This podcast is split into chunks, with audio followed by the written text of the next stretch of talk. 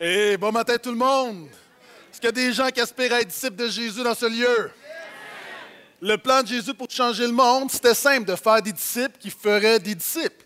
On a vu la semaine dernière que dans les actes des apôtres, c'est le mode d'emploi et ce n'est pas nécessairement de la technique. On a vu que la méthode de Jésus, c'est des hommes, des hommes et des femmes ordinaires. On a vu comment, dans les actes des apôtres, les disciples s'y sont pris pour transformer le monde en faisant des disciples. Essentiellement, le christianisme, c'est une histoire d'expérience personnelle. Amen. Et on a vu également que Actes 8 et 9, les chapitres 8 et 9, sont vraiment euh, très, très importants, où on voit où c'est Dieu, parce que vous savez, ça n'a pas beaucoup changé. Dieu nous demande des choses et souvent de fois, en bon chrétien, on ne les fait pas. Êtes-vous d'accord?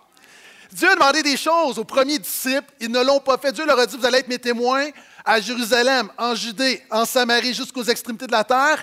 Et finalement, ils étaient bien dans leur petit chez-soi, ils sont restés là.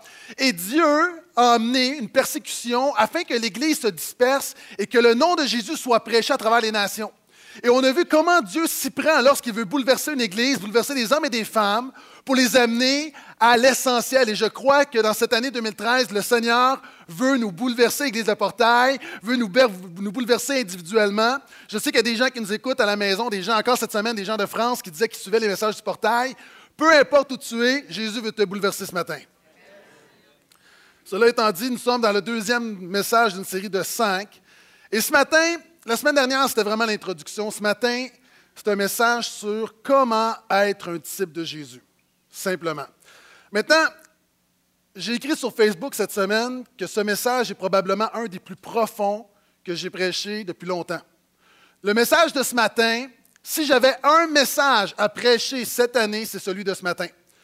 Maintenant, lorsque je mentionne ça, évidemment, les gens disent Pasteur, tu te mets de la pression. Je ne me mets pas de pression parce que c'est la parole de Dieu, ce n'est pas ma parole.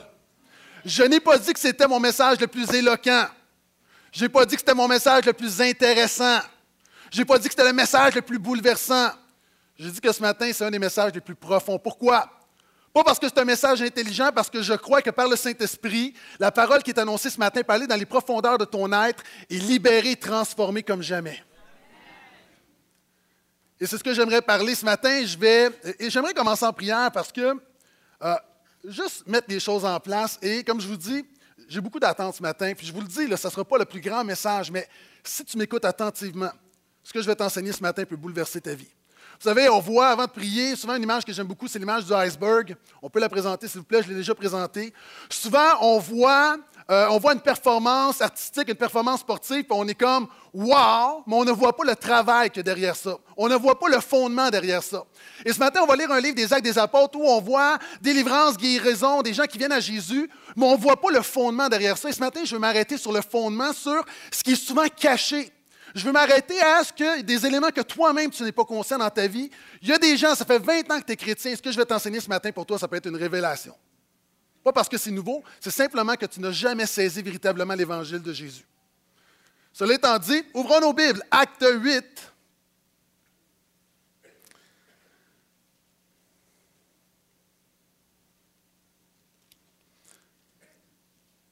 Un message profond, c'est un message qui agit profondément dans les cœurs. Et pendant que vous tournez, simplement remettre ce message entre les mains du Seigneur. Seigneur, tu vois ce matin qu'il y a un message dans mon cœur, il y a quelque chose, depuis déjà plusieurs semaines, plusieurs mois, tu, me parles et ce matin, la parole me, parle à moi-même. Et premièrement, Seigneur, je veux juste rejeter toute pression. Seigneur, je ne suis pas ici pour faire une performance devant les hommes, je suis simplement ici pour annoncer fidèlement ta parole. Seigneur, je te prie que par ton Saint-Esprit, que tu fasses en sorte que cette parole passe de l'intellect et trouve une place dans les cœurs. Ce matin, je te prie pour des transformations spirituelles. Je te prie pour des gens qui vont naître à Jésus spirituellement. Je prie pour des gens qui vont se consacrer. Je te prie pour une œuvre profonde dans nos vies. Ce matin, je refuse la superficialité. Ce matin, je refuse un christianisme de surface, alors qu'on regarde à comment être un disciple sans condamnation. Nous avons besoin que tu nous parles ce matin au nom de Jésus. Amen. Amen. Quels sont ceux qui aiment la Bible? Donc, acte 8, on avait vu le verset 1. Donc, ce jour-là, une grande persécution s'abattit sur l'Église qui était à Jérusalem. Tous, excepté les apôtres, se dispersèrent en Judée et en Samarie. On va aller au verset 4. Là où passaient ceux qui avaient été dispersés, ils annonçaient la parole comme une bonne nouvelle. Ce matin, j'ai une bonne nouvelle pour toi. Maintenant, voici ce qui se produit. Philippe, qui était descendu dans la ville de Samarie, proclamant le Christ, donc il parle de Jésus. Les foules d'un commun accord s'attachaient à ce que disait Philippe en apprenant et en voyant les signes qu'il produisit. Car des, esprits impurs sortaient de beaucoup en poussant de grands cris, et beaucoup de paralytiques et d'infirmes furent guéris. Il y eut une grande joie dans cette ville. Un nommé Simon, qui se trouvait déjà auparavant dans la ville, y exerçait la magie. Et stupéfiait le peuple de Samarie, se disait quelqu'un de grand. Tous, depuis le plus petit jusqu'au plus grand, s'attachaient à lui et disaient Cet homme-là est la puissance de Dieu, celle qui s'appelle la grande. Ils s'attachaient à lui, donc, à ce magicien-là, qui était un genre de mesmer de l'Église primitive.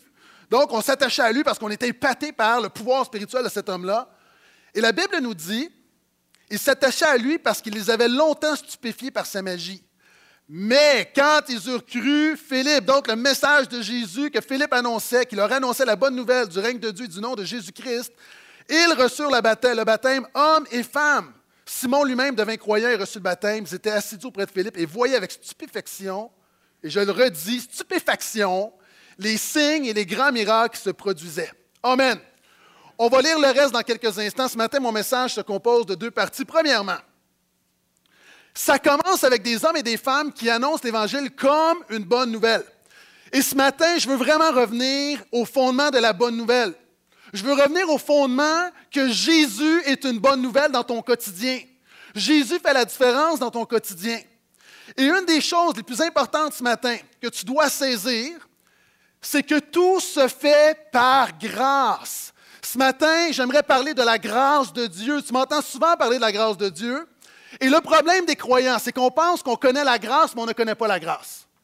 Vous savez, c'est comme cet homme où tu lui présentes du miel. Il peut toucher au miel. Il peut te dire que le miel est d'une couleur dorée. Il peut te parler de la texture du miel. Mais tu ne sais pas ce qu'est le miel tant que tu n'as pas goûté au miel. Et il y a des gens ici ce matin, ton plus grand besoin, tu entends parler de la grâce de Dieu, tu parles de la grâce de Dieu, mais tu n'as jamais goûté à la grâce de Dieu. Quand tu goûtes à la grâce de Dieu, tu veux rien d'autre.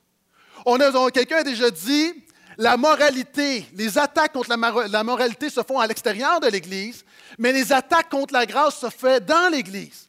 L'Église, souvent de fois, nous sommes des tueurs de grâce. Et la Bible nous dit, goûtez et voyez combien le Seigneur est bon. Maintenant, ce matin, je veux te défier à goûter la grâce de Dieu. Qu'est-ce que ça veut dire? Ça veut dire quatre choses. Alors que ces hommes annonçaient la bonne nouvelle, ils annonçaient la nouvelle de la grâce. C'est quoi la grâce? Il faut que tu comprennes, on est dans un monde de salaire, de mérite, on est dans un monde de compensation, d'échange.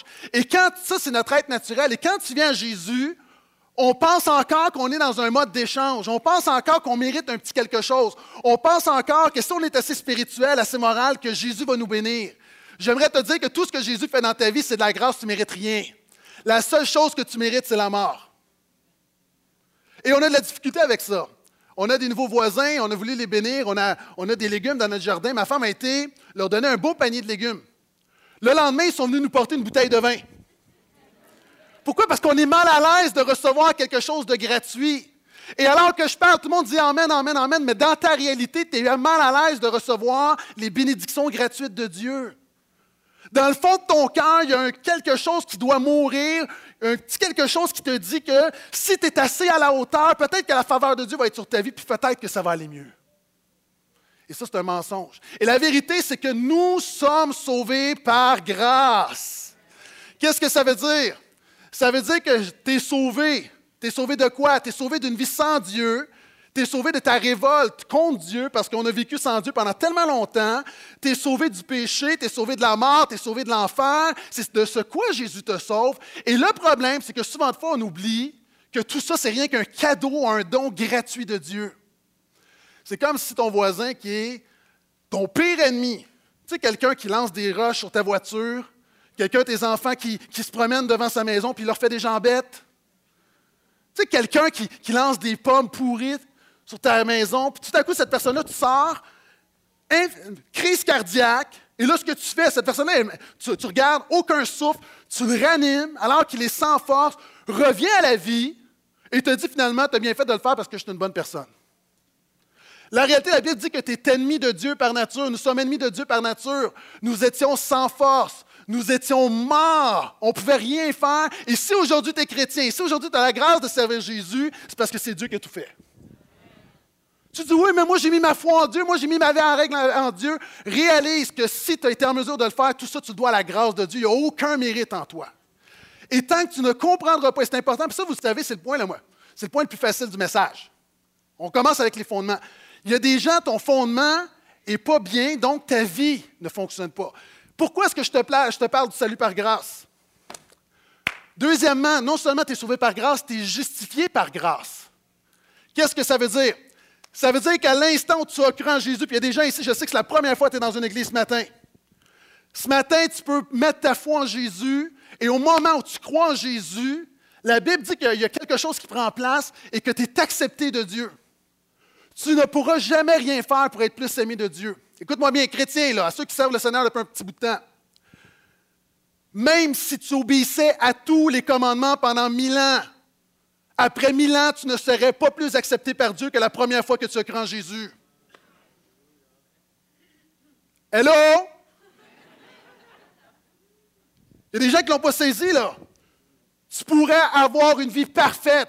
Tu pourrais jeûner, prier, parler de Jésus. Tu pourrais être rempli de l'Esprit. Tu pourrais obéir à tous les commandements. Jamais mentir, jamais de médisance, jamais de convoitise, avoir un budget équilibré, être parfait. Et même après mille ans, tu ne serais pas plus accepté par Dieu que la première fois que tu es arrivé tout croche à Jésus et que tu as reçu ce que Jésus a fait pour toi.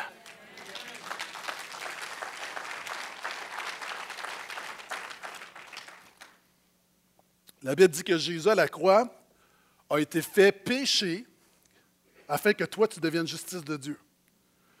Donc, tu es sauvé par grâce, tu es justifié par grâce, donc il n'y a rien que tu pourras faire pour ajouter quelque chose à ton salut.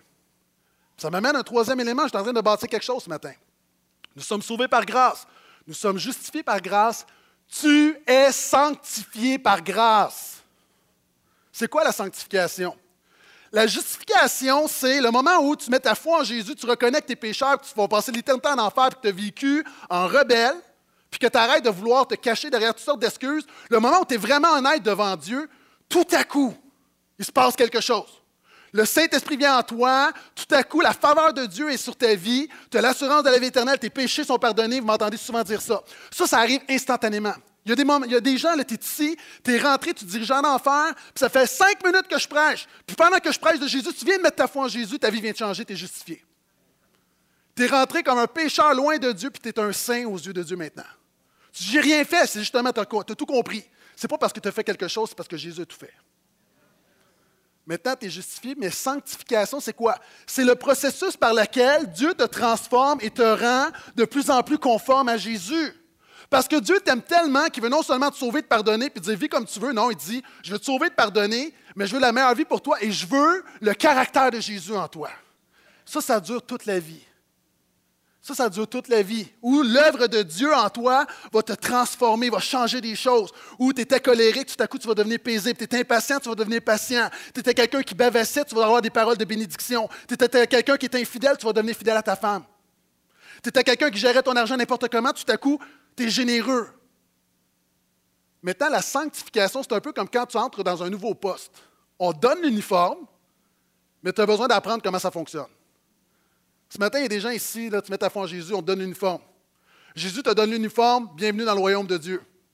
Tu es un employé à part entière, avec tous les avantages, les bénéfices marginaux, les avantages sociaux.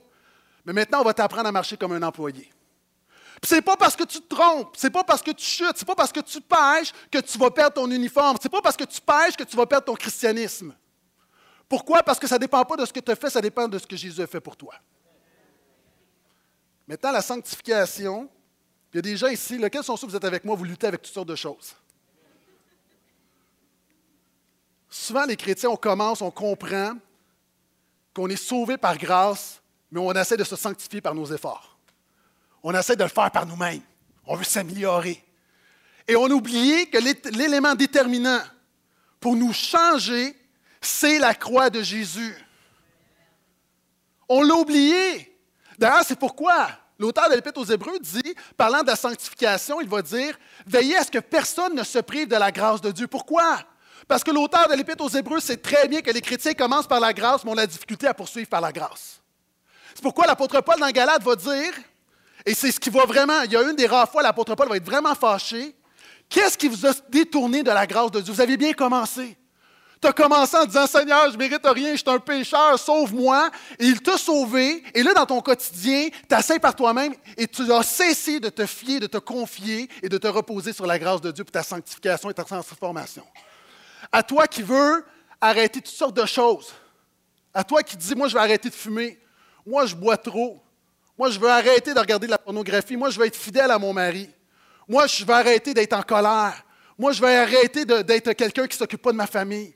Moi, je vais arrêter d'avoir toujours des pensées négatives. Moi, je vais arrêter d'être toujours dans la peur, dans la crainte. Moi, je vais arrêter de faire des choses qui sont toxiques dans ma vie.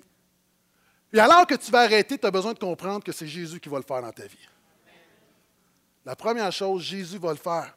La sanctification, c'est l'œuvre de Jésus. Ça ne se, fait pas par tes propres forces. Comment un enfant commence dans la vie? En respirant de l'air.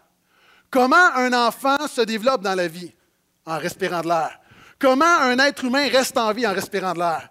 Comment un être humain vient à la vie de Jésus par la grâce? Comment un être humain se développe dans la vie de Jésus par la grâce? Comment un être humain reste dans la vie de Jésus par la grâce? Et la grâce, la faveur imméritée. La délivrance que tu attends ne repose pas sur tes efforts, elle repose sur la grâce de Dieu qui veut te donner ta délivrance et ta liberté comme un don gratuit. Les gens disent, oui, mais on a des efforts. Oui, mais les efforts viennent après. La première étape, c'est la grâce, de savoir que de la même manière que tu ne peux rien faire pour te sauver, tu ne peux rien faire pour te changer. Tu as besoin simplement de crier à Dieu, de dire Fais-le pour moi. La grâce de Dieu le fait.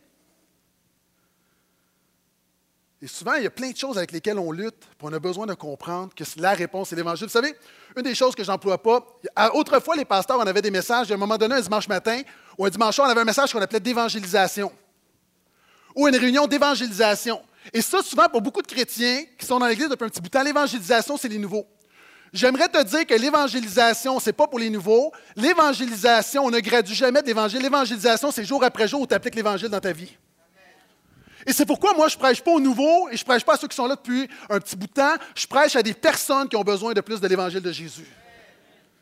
Et c'est ça de comprendre que tu es à toi, là. Et là, je prie que le Saint-Esprit te montre les choses dans ta vie. Des choses que tu aimerais te libérer, des choses qui t'entravent, des choses qui. Il y a du monde, chacun ils sont se Dis-moi, il y a quelque chose que je vais arrêter depuis des années, je ne suis pas capable. je donne un exemple banal. Du monde là, qui essaie d'arrêter de fumer, essaie d'arrêter de fumer. Moi, j'ai vu du monde là, qui ont dit qu'à un moment donné, juste par la grâce de Dieu, je lance mon paquet et simplement claque. La réalité, c'est quoi? Est-ce que tu n'as pas d'effort? Non. La réalité, c'est ce qui est déterminant pour t'aider à avoir la victoire avec tout ce que tu luttes, c'est la grâce de Jésus, tu ne le mérites pas. Le problème, souvent, on pêche et on se dit Je suis un mauvais chrétien, je ne mérite pas la liberté, je ne mérite pas la liberté, mon ami. Tu as besoin de comprendre que la sanctification, c'est par grâce. Pierre dit C'est le Seigneur lui-même qui vous rendra ferme, inébranlable. La seule chose que Dieu veut que tu fasses, c'est d'être disponible et de réaliser que tu ne peux pas par toi-même. Le disciple de Jésus est sanctifié par grâce. Je vais y revenir. Quatrièmement, non seulement le disciple de Jésus est sauvé par grâce, c'est-à-dire c'est un, cadeau. Tu es justifié, c'est un cadeau. Ta sanctification, là, ce n'est pas pour que tu sois fier, finalement, je suis moins coupable parce qu'aujourd'hui j'ai une bonne journée. C'est un cadeau que Dieu va te donner. La Bible dit que Jésus été fait pour nous, justification et sanctification. Ta sainteté est en Jésus, elle n'est pas en toi. Elle est dans ta dépendance à Jésus. Puis quand tu vas être tellement découragé de toi-même, peut-être que tu vas commencer à te confier en Jésus en disant fais-le.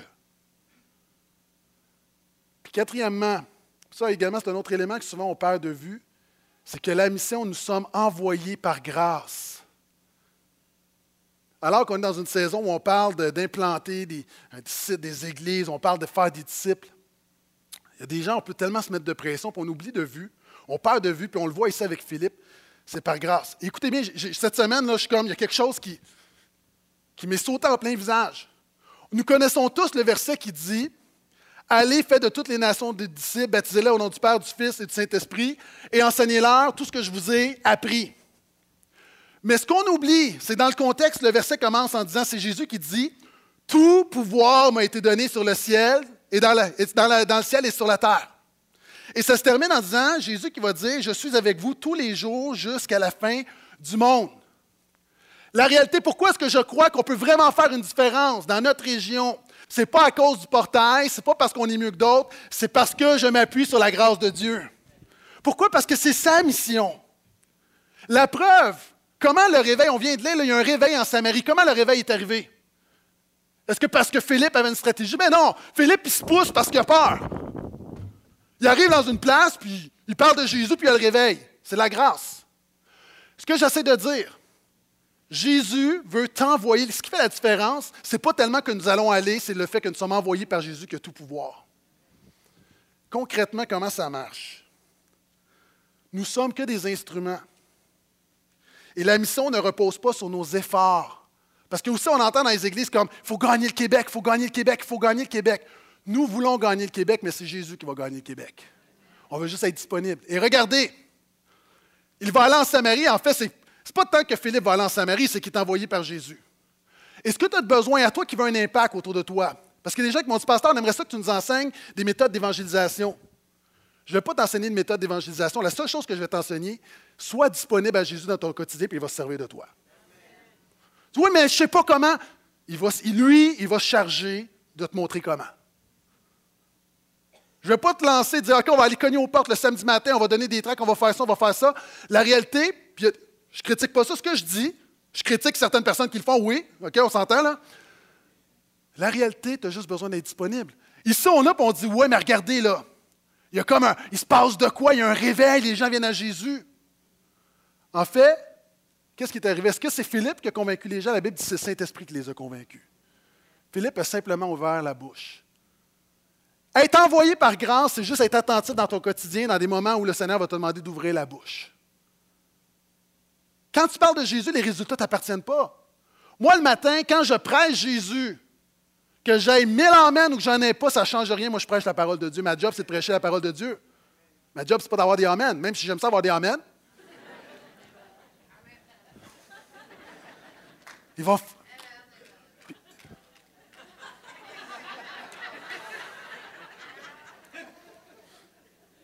il va se produire des miracles. Et là aussi, des miracles. Puis souvent, on, est, on se sent coupable, on, sent, on regarde l'Église primitive, on se dit Mais nous, on n'en voit pas de miracles, puis nous, on est donc pas bons. On ne l'a pas, l'affaire.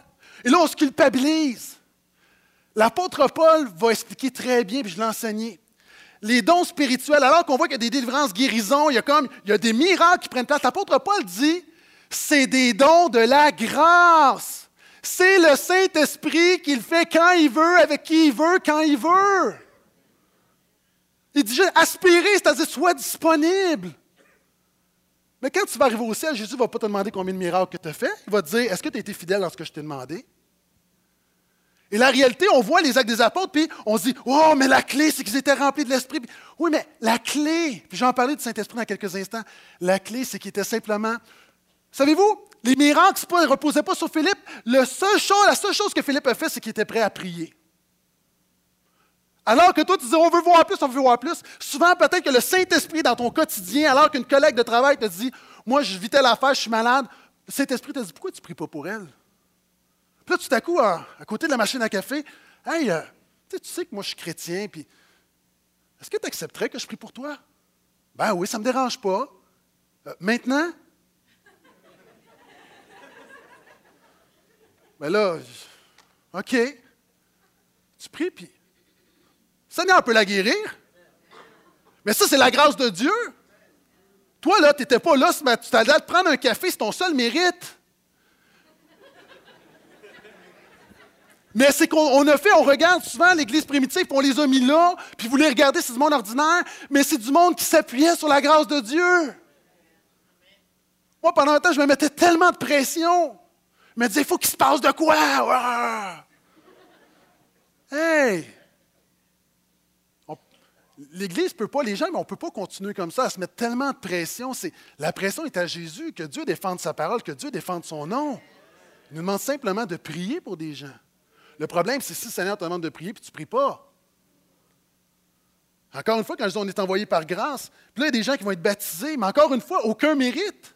C'est des gens qui, il y a un œuvre intérieure de l'esprit qui se fait, et ces gens-là disent finalement, on veut témoigner à l'extérieur, et en passant, on va avoir un baptême. Le 6 octobre, ici à l'église. Là, les gens disent, oui, c'est court. Habituellement, c'est comme on se donne du temps. On n'aura pas le temps d'enregistrer des témoignages, mais on sent dans notre cœur qu'il y a vraiment un momentum. On veut donner l'occasion à des gens de passer dans les eaux du baptême. Donc, Tu dis c'est vite, c'est dans trois semaines. Il y a des gens que tu l'as fait en trois secondes la, la dernière fois. Mais quoi? Nous, on veut juste être disponible. Ah, on a 40 baptêmes, si on en a trois, so what? C'est pas ma job. Moi, je suis pas dans le ministère du nombre de baptêmes. Moi, ma job, c'est de m'assurer que des gens qui ont pris une décision de Jésus, pour Jésus, aient l'occasion de passer dans les eaux du baptême. Mon point là-dedans, c'est quoi? Jésus ne nous met pas de pression pour faire des disciples, il nous demande, il nous demande seulement d'être disponible afin qu'il nous donne la grâce de faire des disciples. Mon ami, tu es sauvé par grâce, tu es justifié par grâce, tu es sanctifié par grâce, tu es envoyé par grâce. Ne te prive pas de la grâce de Dieu. Amen? Et ça, c'est un message que beaucoup de chrétiens ne saisissent pas. On va continuer. Maintenant, comment ça marche? Comment ça marche? Oui, OK, c'est beau, Pasteur Gaétan, la grâce, c'est un cadeau. Tout ce que dans ma vie, n'importe quoi, c'est un don, c'est un don, c'est un cadeau, c'est gratuit. J'ai juste à être disponible, puis c'est Dieu qui va le faire, puis c'est la croix de Jésus qui le fait, puis c'est pas moi. Amen. Maintenant, comment ça marche? Je vais te l'expliquer. On continue, versets 14 à 25. Il y a deux principes. Je termine mon message avec ça, cette dernière portion. Et quand je dis je termine mon message avec ça, ça ne veut pas dire que je termine dans sept minutes.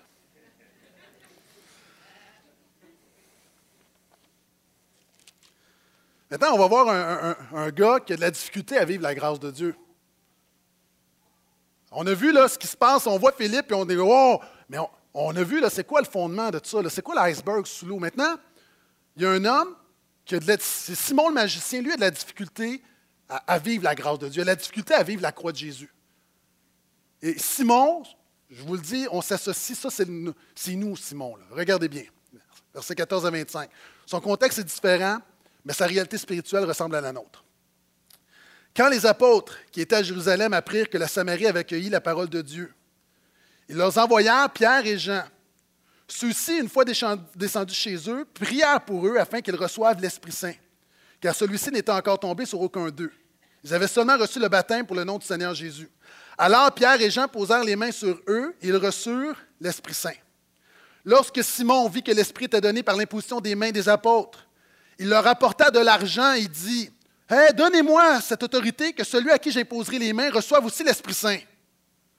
Mais Pierre lui dit Beau conseil pastoral plein d'amour, que ton argent se perde avec toi puisque tu as pensé acquérir le don de Dieu à prix d'argent. Comme on pourrait traduire littéralement en grec, c'est Va au diable. Il n'y a pour toi ni part ni lot dans cette affaire, car ton cœur n'est pas droit devant Dieu. Reviens donc de ta pensée mauvaise et prie le Seigneur pour que l'intention de ton cœur te soit pardonnée, si cela est possible, car je vois que tu es en proie à l'amertume du fiel et au lien de l'injustice. Simon répondit, Priez vous-même le Seigneur pour moi, afin qu'il ne m'arrive rien de ce que vous avez dit. Après avoir rendu témoignage et dit la parole du Seigneur, ils retournèrent à Jérusalem en annonçant la bonne nouvelle dans de nombreux villages des Samaritains.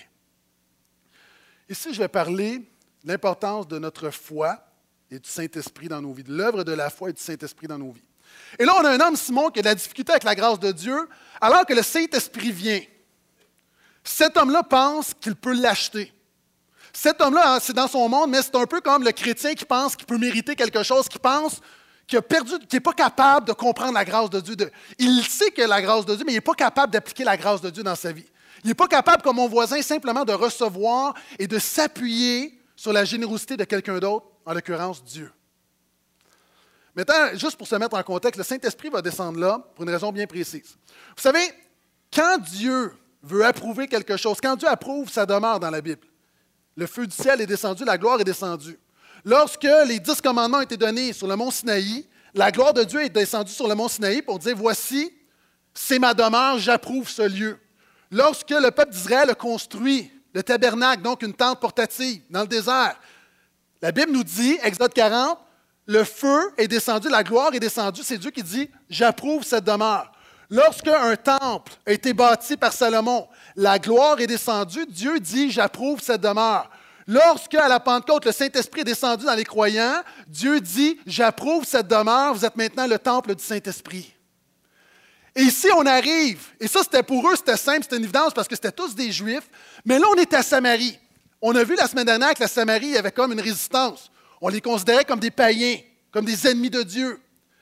Et là, tout à coup, on envoie les apôtres, Pierre et Jean, pour démontrer qu'il seule Église.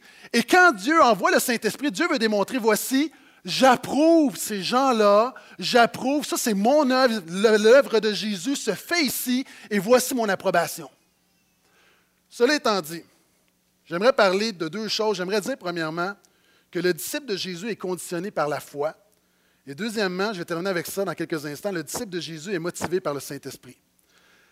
Ce matin, ce n'est pas des points extravagants, mais c'est des points que tu dois vraiment comprendre. Premièrement, le disciple de Jésus est conditionné par la foi. Ce que tu crois détermine ce que tu es et ça influence ce que tu fais. Écoute-moi là.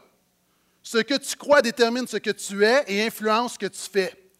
La croyance naturelle de l'être humain, c'est que ton activité détermine ton identité. Par exemple, quelle est la première chose qu'on dit quand on rencontre quelqu'un? Qu'est-ce que tu fais dans la vie? On ne lui dit pas qu'est-ce que tu es, on lui dit qu'est-ce que tu fais. Pourquoi? Parce que ce qu'une personne fait pour la croyance populaire et pour l'être charnel naturel donne une valeur à qui tu es. Donc, tu rencontres quelqu'un, tu dis bonjour, qu'est-ce que vous faites dans la vie?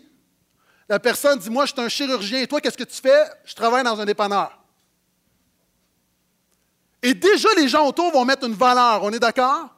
Cela étant dit, tu peux être un chirurgien et être un, imbécile centré sur toi. Et tu peux être quelqu'un qui travaille dans un dépanneur, généreux, quelqu'un d'intelligent, brillant, allumé pour toutes sortes de circonstances. Tu travailles dans un dépanneur, ça ne détermine pas qui tu es. Vous comprenez ce que je veux dire? Maintenant, ici, le problème de Simon, c'est que lui, c'était quelqu'un d'important. Là, il a perdu sa position.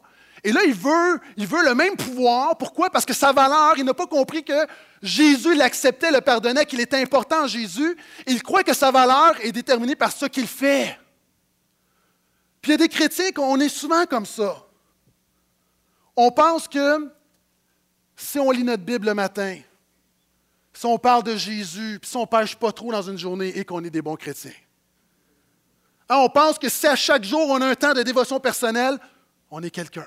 On pense que si on amène des âmes à Jésus, on est quelqu'un. On pense que si on réussit à pas trop pécher, on est quelqu'un. Et la réalité, c'est que notre valeur est déterminée par ce qu'on fait. Le problème, c'est que tu n'es pas capable d'être toujours fidèle et ta valeur va fluctuer. Alors que le chrétien, le véritable chrétien, ce que tu fais ne détermine pas, ne détermine pas qui tu es, c'est ce que tu es qui détermine ce que tu fais. C'est ton identité en Jésus qui donne ta valeur et non pas ce que tu fais. Tu as mis ta foi en Jésus, ta vie n'est pas parfaite, tu vas encore chuter, mais tu relèves la tête et tu es plein de confiance quand tu pries Dieu, puis tu ne sens pas plein de culpabilité. Pourquoi? Parce que tu sais que tu es accepté, pardonné, que tu sais que Dieu continue son œuvre en toi.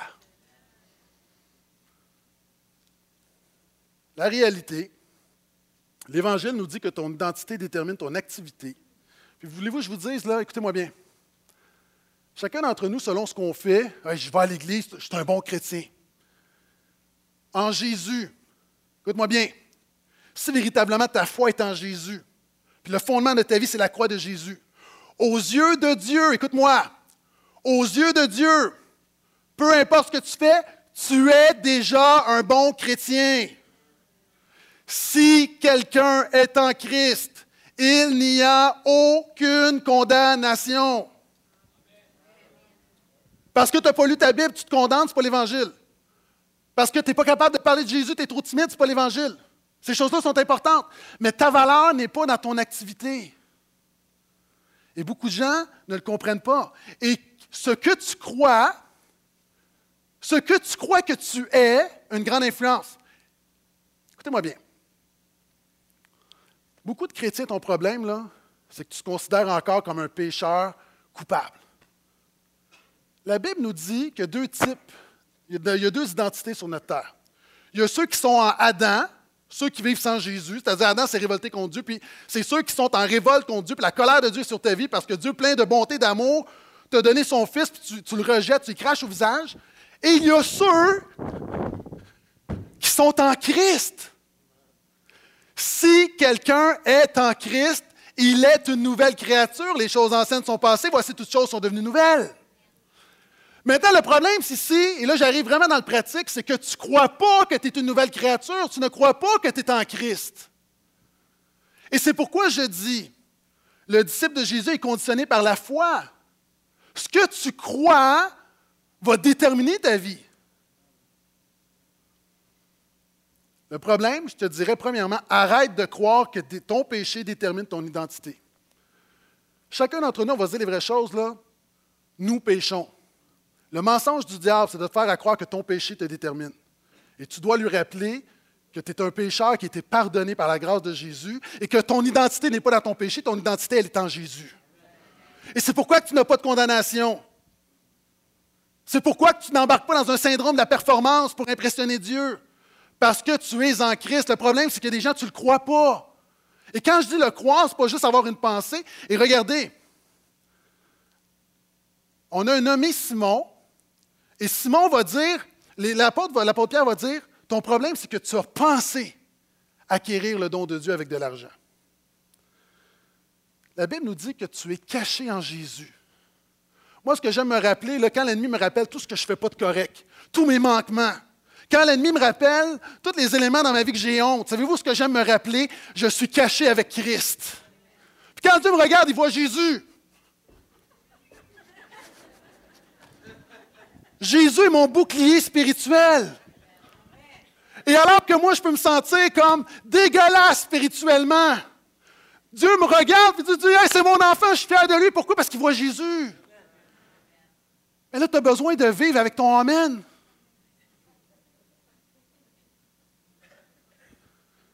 Qu'est-ce que ça veut dire?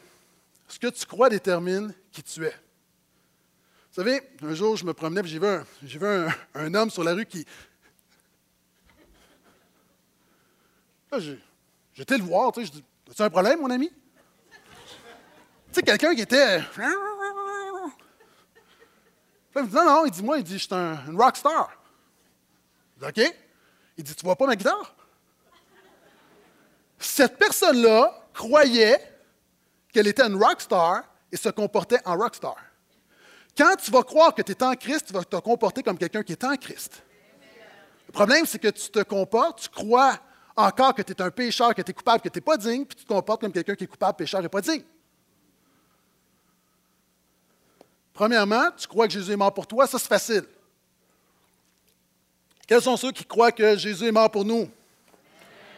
Maintenant, tu dois, là, tu dois passer à l'autre étape. Tu dois graduer un petit peu.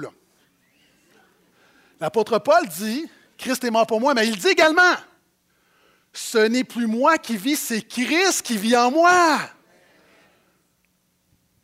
Vous savez, souvent il y a des gens, tu luttes avec des choses, tu dis, je ne suis pas capable de m'en sortir.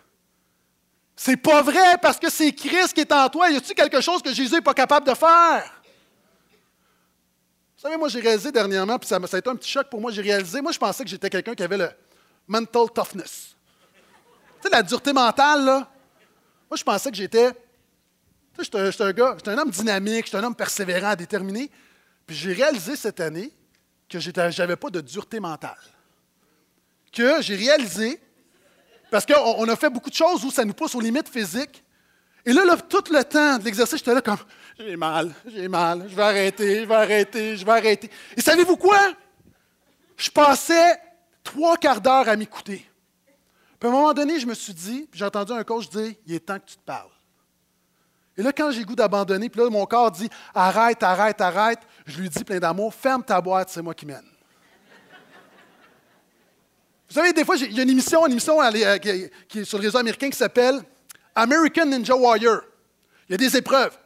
Je peux te dire, quand je vois l'athlète qui est là, avant même de faire l'épreuve, je peux te dire s'il va le faire ou pas. Quand il est là, comme. C'est fini. Pourquoi? Parce que dans sa tête, il ne croit pas qu'il va le faire. Le problème ici, il y a des gens, tu ne crois pas que tu peux marcher en Jésus. Ton problème, c'est là, c'est dans ta, foi. Mais si le jour tu vas dire, hmm, ce n'est plus moi qui vis, c'est Christ qui vit en moi. Et regardez ce que l'apôtre Paul dit, tout ça se tient, hein, j'invente rien là. Ma vie présente, je la vis dans quoi? Dans mes efforts, dans ma persévérance? Non, je la vis dans la foi. Dans la foi en Jésus. C'est-à-dire, ce qui détermine les affaires, ce n'est pas combien fort je vais essayer, c'est juste, Seigneur, je te fais confiance, fais-le au travers moi. La foi détermine le disciple de Jésus. Tu crois que Jésus vit en toi. Tu dois croire également que Jésus a tué le péché en toi. La Bible dit que si tu es en Christ, l'être pécheur, tout ce que tu étais avant a été crucifié à la croix.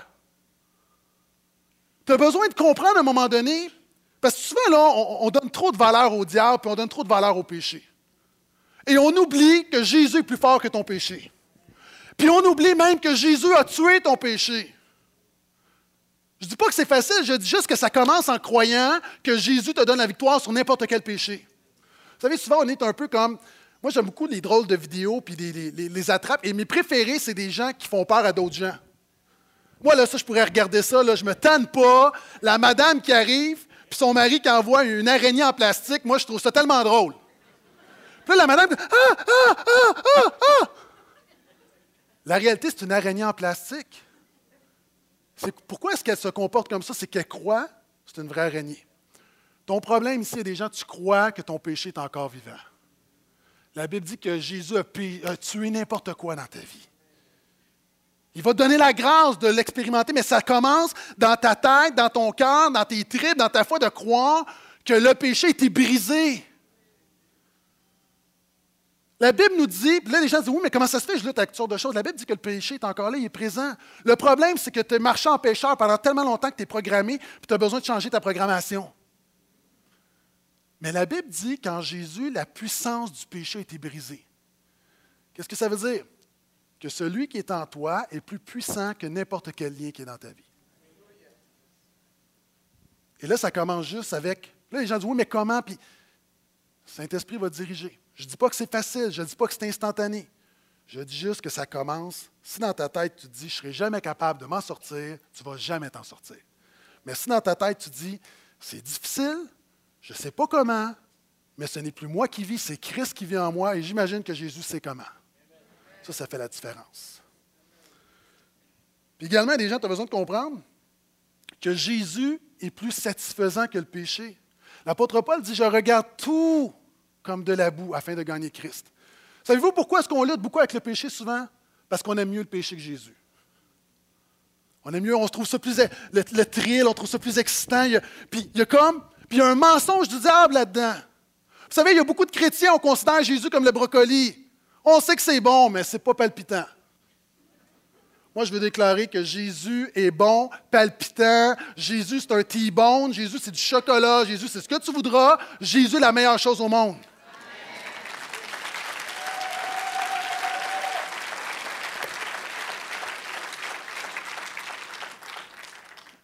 Quand tu es lié dans la pornographie, c'est que tu penses que ça, ça te donne plus d'émotion que de marcher selon la parole de Dieu et béni par Dieu. Quand tu midis, quand tu critiques, vous savez, quand on critique, il y a comme une petite joie. Hein, il y a comme une petite satisfaction, sinon personne ne le ferait. Pourquoi ça, c'est ta chair? Encore, c'est un mensonge, que tu penses qu'il y a comme une plus grande joie, il y a comme plus de. C'est plus le fun que de simplement bénir. Ça commence dans ta tête. Est-ce que vous avez compris? Dans ta tête. C'est ta foi. L'apôtre Paul dit, je considère tout comme des ordures afin de gagner Christ. Encore une fois, le disciple est conditionné par sa foi. Je ne te dis pas fais ci, fais ça, je ne te donne pas les sept clés pour t'en sortir, je te dis commence par mettre ta foi à la bonne place et Jésus en toi te donnera les clés pour t'en sortir. Quelqu'un a dit la repentance est un changement de joie. Vous dites, ah, quoi? La repentance, c'est un changement de joie. C'est-à-dire, quand tu te détournes de ton péché, c'est que tu réalises que Jésus est plus satisfaisant, que Jésus goûte meilleur que n'importe quoi. Et là, j'ai pris que le Saint-Esprit l'applique dans ta vie. Je ne peux pas nommer tous les péchés. Là. Je continue.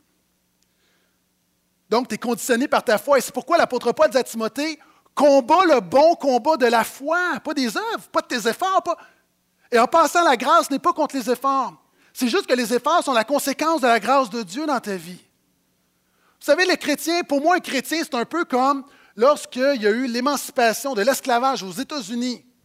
Donc, on a promulgué que l'esclavage cessait, que tout le monde était libre, ça a pris plusieurs années avant que tout le monde ait la nouvelle. Et il y a eu des esclaves qui se sont comportés en esclaves pendant des années, alors qu'en fait, c'était des hommes libres.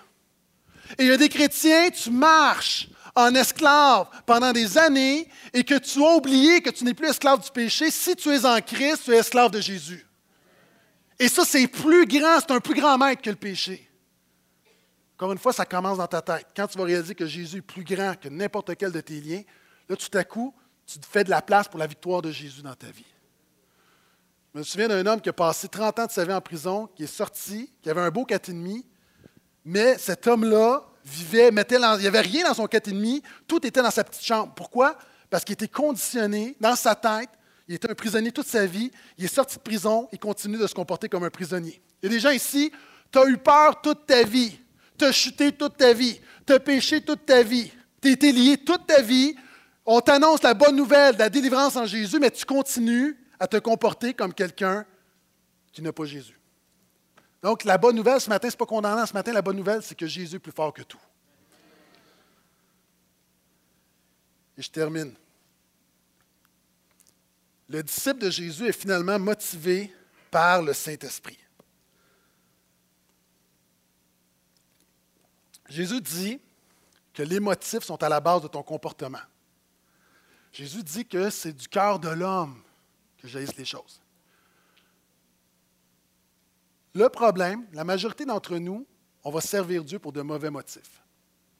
Et les motifs sont vraiment importants. Pourquoi?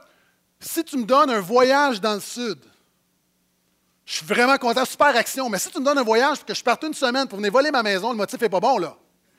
On s'entend l'importance des motifs? Et souvent, on sert Dieu avec toutes sortes de motifs qui ne sont pas des motifs qui sont purs. Première chose, souvent, on fait des choses pour Dieu pour impressionner Dieu. On est dans la performance. Ça, ça s'appelle comment? Ça s'appelle de la religion. Moi, j'étais longtemps là où je me sentais coupable le matin. Je reviens là-dessus. Si je n'avais pas mon temps avec le Seigneur, je me sentais coupable. Pourquoi? Parce que pour moi, un chrétien doit prier, lire sa Bible. Puis je ne vais pas à l'extrême pour dire que ce n'est pas important. Je dis juste que pour moi, là, ça, c'était mon identité. Je jeûnais, jeûnais, jeûnais, jeûnais. Pourquoi? Parce qu'encore une fois, je l'ai impressionné Dieu. Si je réussis, si je jeûne 10 jours, 20 jours, il n'y aura pas le choix, il va être obligé de, répondre à ma prière. On évangélise. On évangélise pourquoi? On dit, hey, là, si je parle de Jésus, là, je vais avoir une médaille. Puis on fait toutes sortes de choses. Puis souvent, même, il y a des gens, tu es ici ce matin. Ton motif, ce n'est pas pour venir adorer celui qui t'a tout donné. Tu es ici parce que tu veux une faveur de la part de Dieu. Ça, c'est pas correct. C'est pas correct. Tu ne peux pas tromper Dieu. Puis souvent, on fait des choses finalement pour impressionner, puis on se dit Dieu va être fier de moi. Moi, mes enfants, peu importe ce qu'ils vont faire, je les aimerai toujours, puis ça va toujours être mes enfants. Arrête de, te comporter comme un étranger. Tu es un fils de Dieu, tu es une fille de Dieu. Arrête de vouloir performer que Dieu t'aime plus. Tu sais, des fois, on essaie d'impressionner Dieu. On se dit, si finalement, là, si j'arrête de pécher pendant un bout de temps, c'est comme on, a une meilleure image de nous-mêmes, puis Dieu va avoir une meilleure image de moi-même. Ça, c'est comme si moi, je rencontre Céline Dion dans un école par hasard. Puis je dis Hey Céline, euh, écoute-moi bien chanter. Euh, je peux pas impressionner Céline Dion. Maintenant, arrête de vouloir impressionner Dieu. On le dit pas comme ça, mais il y a beaucoup de choses qu'on fait parce qu'on pense que quelque part, et on n'est pas juste sécure, juste confiant, juste heureux d'être sauvé. Le problème, c'est a des gens, tu es à l'opposé. Il y a des gens, c'est que, autant qu'il y des gens, tu veux impressionner Dieu, il y a des gens qui étaient ici. Là, puis je parle à des gens qui sont chrétiens. Je sais qu'il y a des gens qui ne sont pas chrétiens ici, mais ce matin, c'est un message maturité. Puis je prie que des gens viennent à la vie de Jésus, mais je parle à des gens qui marchent avec Jésus. le problème, c'est qu'il y a des gens, tu peux être à l'église, mais dans ton quotidien, tu fuis Dieu. Puis il y a des gens ici, tu dis, moi, je suis libre, puis tu vis n'importe comment, puis tu es rendu à une place dans ta vie où tu ne te sens pas trop coupable. Puis de la même manière que celui qui fait plein de choses pour plaire à Dieu, pour... il y a du monde qui sont ici, tu couches avec n'importe qui, tu fais n'importe quoi, tu bois n'importe quoi, tu fais n'importe quoi avec ton argent, tu, te comportes comme quelqu'un qui ne connaît rien de Dieu, comme le pire des païens, et tu abuses de la grâce de Dieu. Est-ce que c'est mieux? Puis dans ton, la réalité, tu es à l'Église, mais dans ton quotidien, tu te fous de Dieu. Et la Bible dit, fais attention parce que la grâce de Dieu, c'est immense, mais tu abuses de la grâce de Dieu. Vous savez, quand vendredi, dans ma voiture, sur le panneau, il y, a, un signal qui. Je paniquais. Après trois jours, je suis habitué.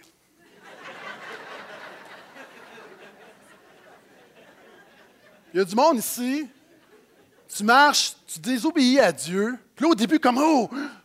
Mais là, là tu as bien traité la culpabilité, mon ami. Bravo. Toi, tu ne te sens pas coupable. Je ne veux pas te culpabiliser, je veux juste te dire que ton plus grand besoin, ce n'est pas de te culpabiliser, c'est as besoin de venir à Jésus de te repentir. Parce que présentement, tu, tu bafouilles, tu craches sur la grâce de Dieu. L'apôtre Paul va dire d'ailleurs, justement, est-ce que Dieu est un Dieu de grâce? C'est tellement merveilleux. Est-ce que ça va nous permettre de faire n'importe quoi et de pécher? Non. Si vraiment Jésus est dans ta vie, tu devrais avoir une gratitude de vouloir le servir jour après jour.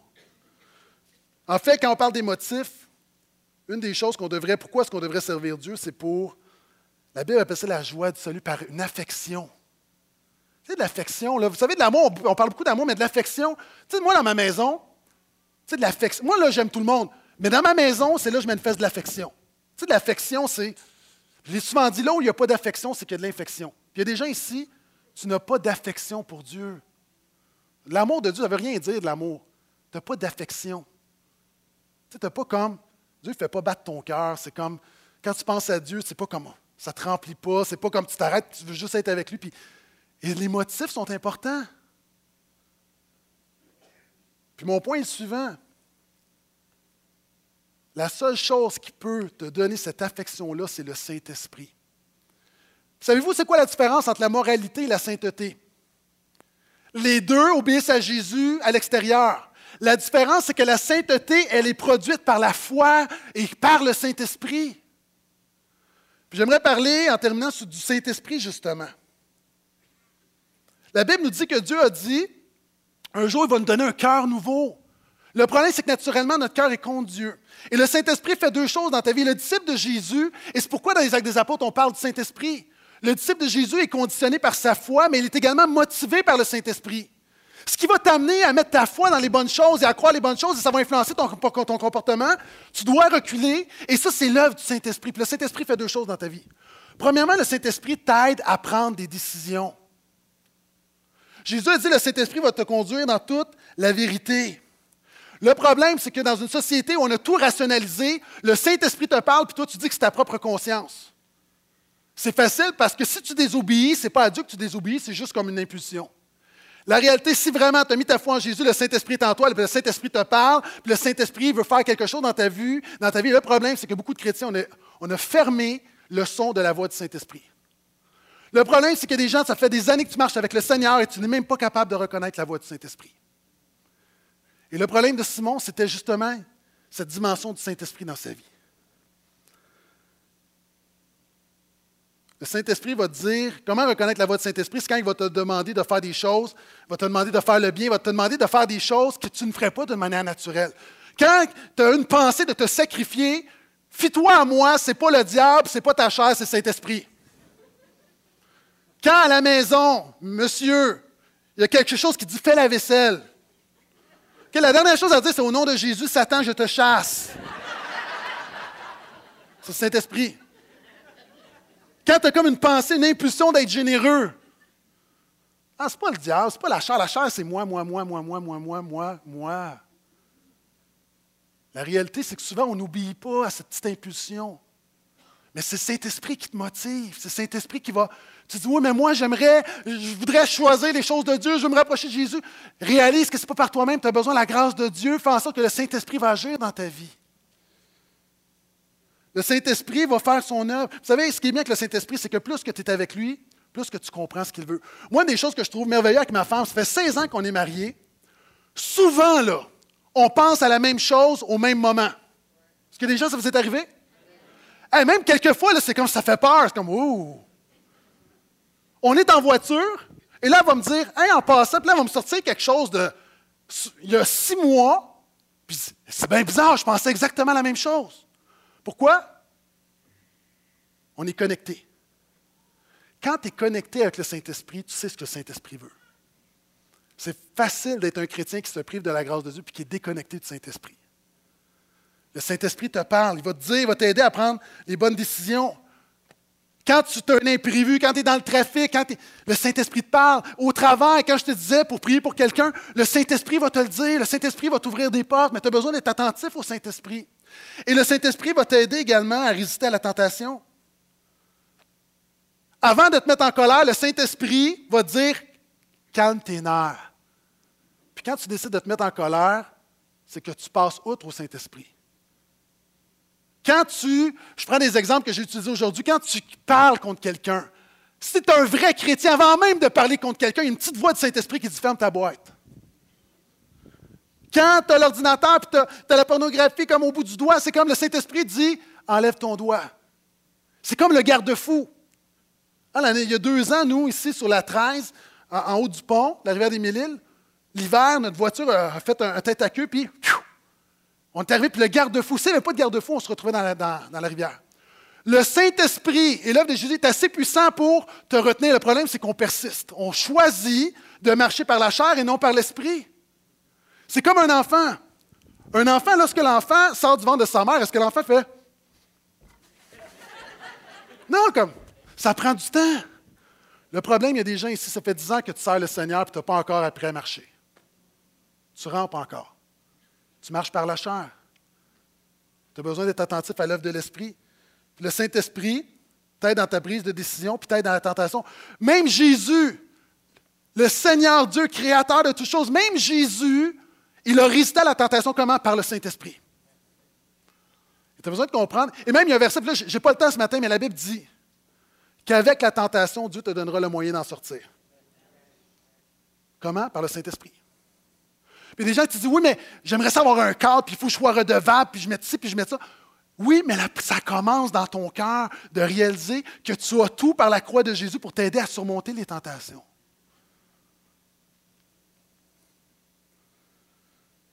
Et pendant que les musiciens viennent me rejoindre, le problème de Simon, le problème de beaucoup de croyants, je vais l'illustrer par deux choses en terminant. Ce matin, je vous ai dit que c'est un message profond parce que j'ai tenté de t'expliquer comment ça marche, là. Comment ça marche l'Évangile. Je parlé de Jésus, je t'ai parlé de la grâce, je t'ai parlé de la foi, puis je t'ai parlé du Saint-Esprit. Le problème de Simon, Simon a entendu toutes ces choses, mais il n'a pas été capable de les vivre. Vous savez, ça me fait penser à cet homme qui, son fils lui demande, Papa, Dieu, là, Dieu est grand comment? Puis le père, il dit à son fils, il dit, regarde au ciel, tu vois l'avion? Il regarde, il dit, ben là, c'est petit. Là, le père l'amène à l'aéroport, devant un avion, il dit, est-ce que l'avion est petit? Wow! C'est gros un avion! Ce qui détermine la grandeur d'une chose, c'est ta distance. Beaucoup de gens ici, tu ne réalises pas la grandeur de Dieu parce que tu es trop loin de Dieu. Tu ne réalises pas la grâce de Dieu parce que tu es trop loin de, Dieu. Tu ne réalises pas la grandeur de la croix de Jésus parce que tu es trop loin de Dieu.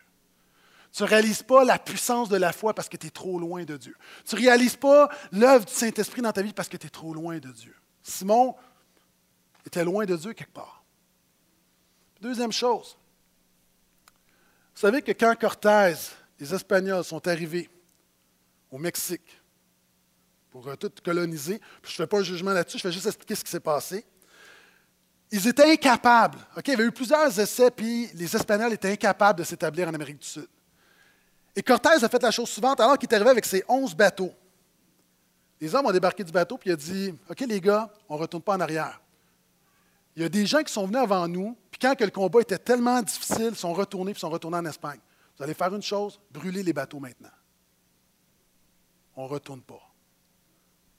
Puis il y a des gens ici, tu as besoin de brûler des choses dans ta vie. Tu as besoin, quand je dis que le, Saint-Esprit te motive, tu as besoin de comprendre que le Saint-Esprit veut t'amener à avancer dans ta marche avec le Seigneur, mais tu as besoin également d'arrêter, de toujours te garder une porte de sortie pour dire ça ne marche pas avec Jésus, je retournerai à mon ancienne vie.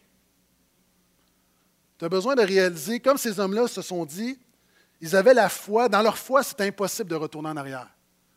Déjà ici, tu n'es pas capable de marcher vraiment avec Jésus, parce que dans ta tête, tu te dis, ben, ça ne marche pas, je reculerai toujours en arrière. Il y a besoin que tu te dises, je suivrai Jésus coûte que coûte toute ma vie. Rien de moins. Si tu te contentes de moins, ta vie chrétienne sera moins. Mais si tu commences à brûler des choses derrière toi, puis vous voyez, Simon, il a voulu revenir là, à la magie, il a voulu revenir à son ancien lui. Et ça, c'est toujours la tentation de revenir. Puis moi, je prie ce matin, que le Seigneur te donne par le Saint-Esprit une révélation de la grandeur de sa grâce, que le Saint-Esprit, que tu réalises que le Saint-Esprit te parle pour t'aider justement à faire les bons choix, à mettre ta foi véritablement dans Jésus, de réaliser ton identité, puis ça, ça va avoir une influence dans ton comportement. Et là, tu seras un vrai disciple de Jésus. Je termine avec ceci. C'est simple. C'est quoi être un disciple de Jésus? Comprends la grâce de Dieu. Le Saint-Esprit va te motiver. Tu vas mettre ta foi en Jésus. Christ est ma vie. Puis il y aura un fruit, puis tu vas marcher comme un disciple. C'est simple. C'est plus, difficile de l'appliquer. Amen. Ce matin, j'aimerais, on va chanter un chant, et ce que je voudrais. je vous demande cinq minutes encore. Ce que je voudrais. On va faire confiance justement à Jésus. Il y a des gens ici ce matin, tu as besoin de dire Saint-Esprit, alors que le Saint-Esprit va. il y a des défis dans ta vie, il va t'enseigner comment mettre ta foi en Jésus. Il va t'enseigner la grandeur de la grâce de Dieu. Il y a des gens ici ce matin, tu as besoin d'abandonner. Je crois que ce que je mentionné, ça s'adresse à tout le monde ici. Et pendant qu'on va chanter, que tu puisses prier, dire Seigneur, montre-moi ta grâce. Change-moi par ta grâce. Saint-Esprit, dirige-moi. Je choisis de me confier en Jésus et comme il est mort pour moi, je décide de laisser Jésus vivre en moi. Et si on le fait sincèrement, je crois qu'il va y avoir des résultats cette semaine. Amen. Levons-nous.